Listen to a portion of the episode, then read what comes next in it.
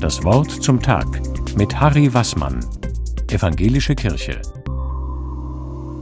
Heute ist nach katholischem Festkalender der Festtag der Heiligen Familie. Nicht von ungefähr in der Weihnachtszeit, denn zur Heiligen Familie gehören die Hauptpersonen der Weihnachtsgeschichte: Jesus, Maria und Josef. Aber auch eine Alltagserfahrung spricht für diesen Zeitpunkt. Denn selten ist die Erwartung an Familien so groß wie an Weihnachten. Da muss alles stimmen und wehe, wenn nicht.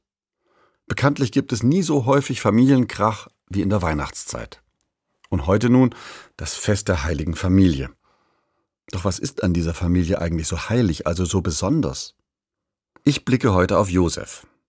Mir als Vater gibt er besonders zu denken. In der Weihnachtsgeschichte ist er eine Randfigur, so wie auf einem Gemälde von Hieronymus Bosch. Da sieht man Josef als windelwaschenden Vater außerhalb vom Stall. Eine unscheinbare, dienende Figur, ein Vater im Kehrbereich. Ich erinnere mich auch an Holzskulpturen. Da habe ich Josef als Erzieher und Lehrer gesehen, wie er Jesus Lesen und Schreiben beibringt.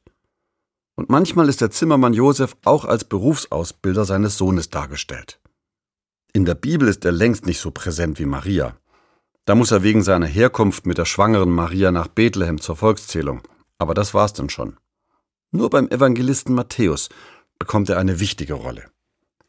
Da ist Josef empfänglich für die Traumbotschaften des Engels und bleibt bei der so unerklärlich schwanger gewordenen Maria. Er läuft vor der Mutter und ihrem Kind nicht weg. Er steht ihr bei. Er bringt das Kind vor bösen Machthabern in Sicherheit. Neben alledem imponiert mir dieser Josef noch aus einem anderen Grund. In der Tradition wird er oft als Ziehvater bezeichnet. Damit soll gesagt sein, Josef tut das alles nicht als leiblicher Vater. Vaterschaft ist in der heiligen Familie offenbar nicht biologisch definiert. Familie ist da, wie es heute so oft heißt, wo Kinder mit Erwachsenen zusammenleben und aufwachsen. Josef ist für mich darin zum Schutzpatron der sozialen Vaterschaft geworden. Auch der sozialen Eltern- und Großelternschaft. Ein Schutzpatron all derer, die sich Kindern zuwenden, egal ob es die Leiblichen sind oder nicht.